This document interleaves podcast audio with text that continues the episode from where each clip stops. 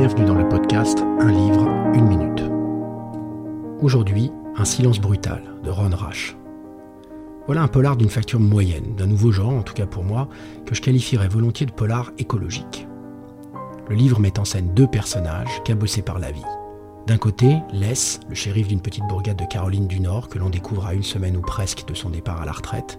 De l'autre, Becky, garde forestière au passé troublé de militantes écolo radicalisées.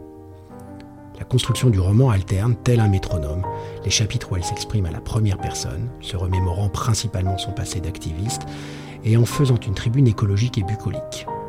Et ceux dans lesquels Les nous raconte sa dernière enquête. La construction des personnages et de l'intrigue sont solides. Les sentiments éprouvés par les deux héros l'un pour l'autre attachants.